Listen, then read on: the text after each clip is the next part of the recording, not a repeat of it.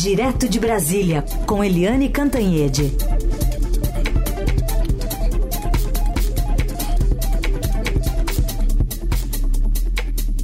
Oi, Eliane, bom dia. Bom dia, Raíssen, Carolina, ouvintes. Bom dia, Eliane, bem-vinda.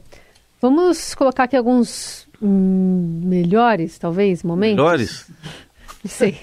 Talvez pode ser um outro predicado. Tá. Do ex-ministro do Gabinete de Segurança Institucional, general Augusto Heleno, que, por exemplo, se irritou com questionamentos da relatoria Lisiane Gama durante o depoimento lá na comissão do 8 de janeiro, nesta terça. A gente ouve um trecho. Na sua opinião, as eleições brasileiras agora em 2022 foram fraudadas? Já tem o resultado das eleições, já tem um novo presidente da República. Pô, não posso dizer que foram fraudados, foram Certo. examinados. O senhor mudou de ideia, né? Muito obrigada, presidente. Ela, fala as coisas que ela acha que tá na minha cabeça. Pra ficar. O ex-ministro usou o direito também de ficar silente, né, ao ser questionado sobre o deputado, aliás, questionado pelo deputado Rubens Pereira, do PT, se estava naquela suposta reunião de Jair Bolsonaro com comandantes das Forças Armadas depois das eleições. E na ocasião, teria sido discutido um plano de golpe de Estado. Eu queria saber se o senhor participou da reunião que teve do presidente Bolsonaro, Aeronáutica, Marinha e Exército para tratar da tentativa de um golpe de Estado. Vou me manter em silêncio. Durante a sessão da CPMI, o deputado Rogério Correia, também do PT de Minas, e Augusto Heleno entraram num bate-boca sobre a participação do ex-ajudante de ordens, né, do tenente-coronel Mauro Cid, em reuniões do ex-presidente com as Forças Armadas. A imagem A fala está por mil ali. palavras. Olha a posição. O senhor acha que ele não está escutando? Quantos Ele ouvidos não é tem o Mauro. Cid? É lógico que ele está escutando. Quantos, quantos ouvidos tem o Mauro Cid? Ele está escutando. Ele está escutando. Ele não dá. E ele vai delatar. Ele não participa. Ele não Isso. tem atuação Ele vai delatar. nenhuma. Não é fantasia, Mauro Cid senta, escuta, o senhor também senta e participa das reuniões. Aí, nesse contexto de um fact-checking lá ao vivo, né, quando foi mostrada a foto, com o Foto Mauro dele Cid, na reu- do Cid na reunião ali, mesmo que o, que o coronel tivesse dito que ele não participava. E o ex-ministro, então, classificou como fantasia o relato feito pelo Mauro Cid de que teria presenciado essas reuniões em que o então presidente e chefes das forças supostamente trataram de um golpe. Eu quero esclarecer que o tenente-coronel Mauro Cid, ele não participava de reuniões, ele era ajudante de ordens do presidente da República. Não existe essa figura do ajudante de ordem sentar numa reunião dos comandantes de força e participar da reunião. Isso é fantasia. A mesma coisa é essa delação premiada. Estão apresentando trechos dessa delação e me estranha muito porque a delação está ainda sigilosa. Ninguém sabe o que o Cid falou. Bom, Eliane, então queremos te ouvir sobre, por exemplo, essa descredibilização né, da palavra de Mauro Cid, que agora faz delação premiada. É, primeiro, o, queria registrar aqui ontem que eu fiz uma aposta, uma aposta complicada, porque eu disse, olha, eu conheço um pouquinho o general Heleno há bastante tempo, eu duvido que ele fique calado, mesmo com a autorização do Supremo Tribunal Federal para ficar calado, ele não vai aguentar, ele vai bater boca, e foi exatamente o que aconteceu. Foi uma reunião super tumultuada, com os ânimos exaltados, né? A relatora Elisiane Gama ali no ataque, é, foi ontem foi pesado e os bolsonaristas muito atuantes, né? Como eles não têm argumento, eles fazem barulho, fazem espuma, fazem barulho, é, tumultuam. É, foi uma reunião bastante tensa e bastante, eu diria, animada. Não sei se são os melhores momentos, estou com Heisen nessa história, mas foram os momentos mais eletrizantes que a gente mostrou aqui na Rádio Eldorado. E o fato é o seguinte, o general Augusto Heleno, ele ficou o tempo inteiro batendo nessa tecla de que a delação do Mauro Cid, primeiro é sigilosa, ficam soltando trechos, meio des, é, tentando dizer que não é bem assim, que não, ninguém pode saber se a delação foi assim ou não foi. Depois, segundo, ele diz que é uma fantasia tudo que está sendo dito é, dessa delação. É, ele disse que é muito amigo, muito amigo do Mauro Cid, né? Mas ele diz que ajudante de ordem, espera aí, não participa de reunião. Só que ele ficou dizendo, não participa, não dá opinião, não fala nada, tal. Mas o importante nessa história é que o Mauro Cid é uma testemunha né?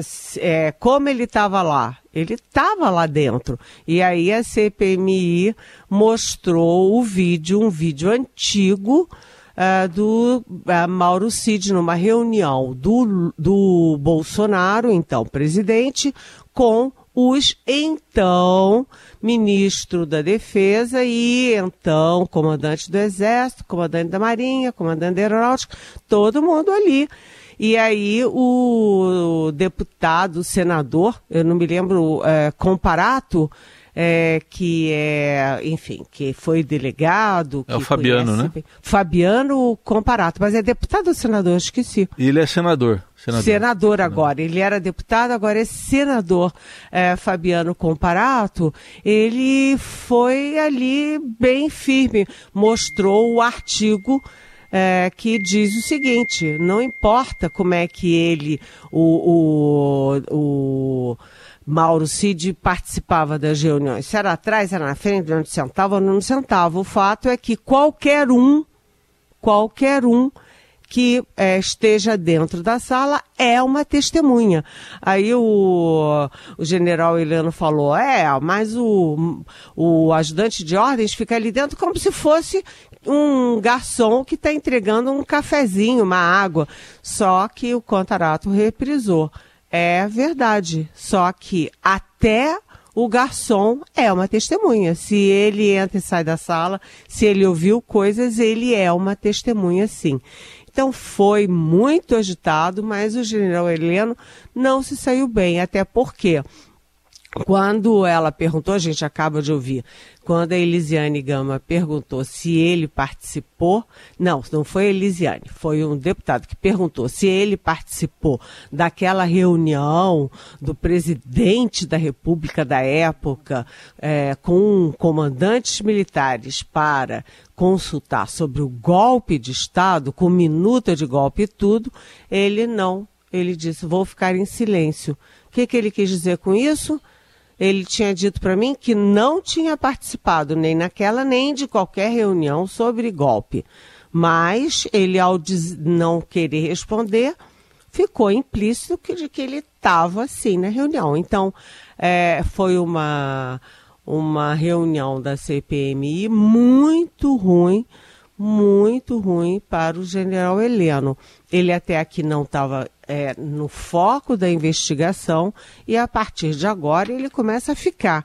Vários ali falaram da história golpista, da ligação dele com o general Silvio Frota, que era um golpista dentro do golpe de 64.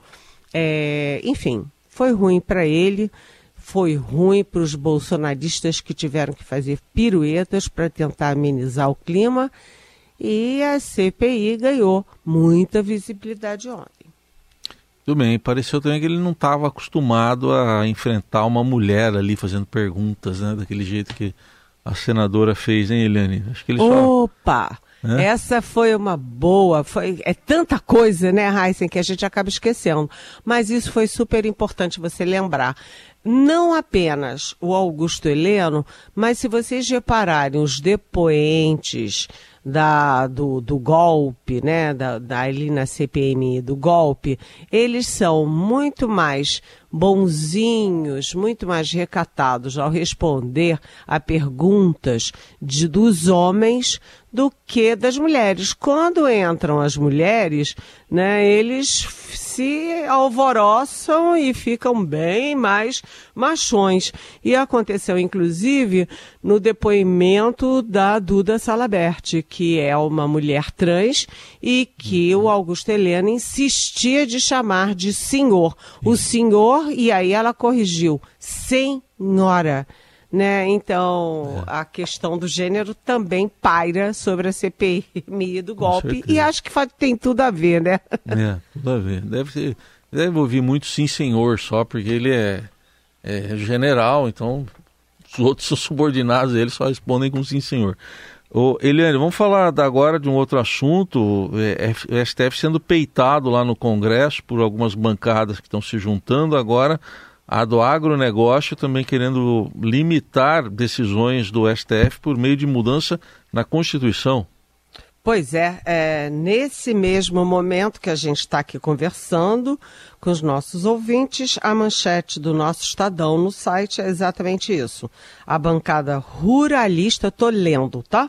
A bancada ruralista reage ao STF, inicia obstrução em votações e adere à PEC que limita poderes do tribunal.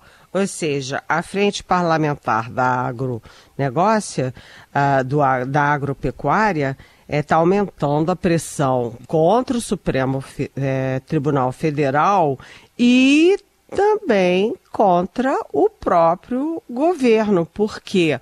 Porque se faz obstrução, quem acaba prejudicado é o governo, porque os, as propostas, os projetos do governo ficam paralisados. Se você tem obstrução, a pauta não anda e os projetos do governo também não né, é, essa reação da bancada, da bancada ruralista, é principalmente por causa da decisão do Supremo que disse não ao marco temporal para as terras indígenas. Mas ali também de Roldão vai aí a votação do Supremo, o julgamento sobre a questão do aborto e sobre a, a questão do porte de pequenas quantidades de droga, né? E uh, isso aí, eles vão inclusive forçar a barra num projeto uh, que, enfim, restitui a, uh, aí o poder do Congresso para fazer lei sozinho. Né? Então, é, essa guerra é uma guerra que a gente vem falando aqui do Congresso, e aí eu me refiro à Câmara e Senado, contra as decisões do Supremo. O Supremo com pautas de vanguarda e o Congresso em pautas é, conservadoras. E aí entram não apenas a bancada uh, ruralista, mas também outras bancadas, a bancada evangélica e a bancada que defende armas. Então, é a bancada BBB, né? É bala, Bíblia e como é que é o outro? Boi. Ba...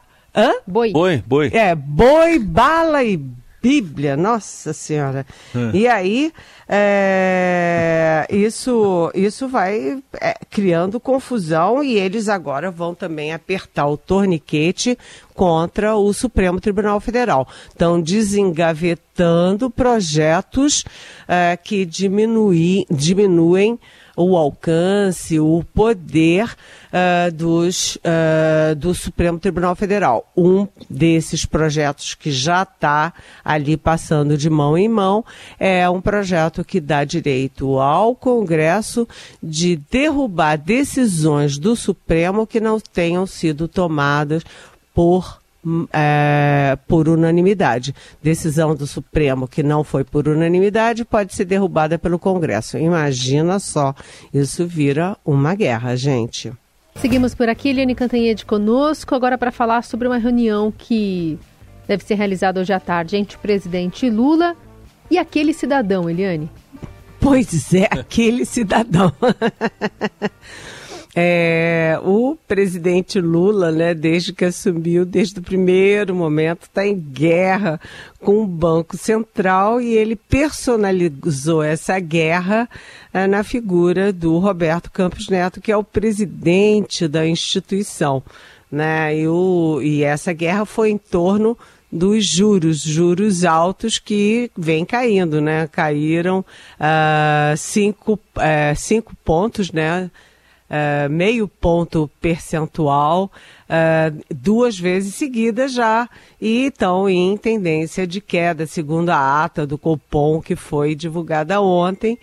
A tendência é continuar a queda, mas eu adoraria ser uma mosquinha para estar nessa reunião do Lula com o Roberto Campos Neto e o ministro da Fazenda, o Fernando Haddad. Depois dessa brigalhada, o Lula atacando o Roberto Campos Neto o tempo inteiro, o tempo inteiro, o tempo inteiro. E aí o Roberto Campos Neto, que foi votar fantasiado de bolsonarista em 2022, é, ninguém sabe o que, que eles vão discutir hoje. O fato é que é uma é, é como a reunião do Lula com Zelensky lá em Nova York. É para quebrar o gelo, no mínimo quebrar o gelo.